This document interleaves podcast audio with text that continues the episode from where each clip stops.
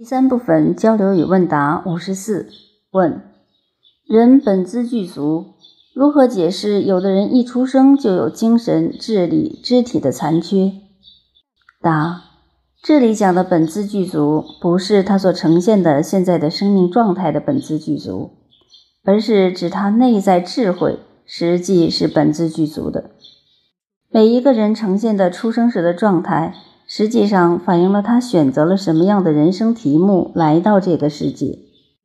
这个人生题目可以出自他的身体，也可以出自他的认知，或出自他对这个世界的理解。这个生命将演绎出他这一场考试所面临的题目。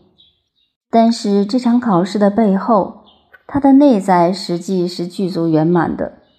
而由于他的认知创造了他在现实中的生命状态，这种生命状态可能是带着疾病，可能是带着有限的认知，带着灾难，同时也可能带着他的地位、他的荣誉等等。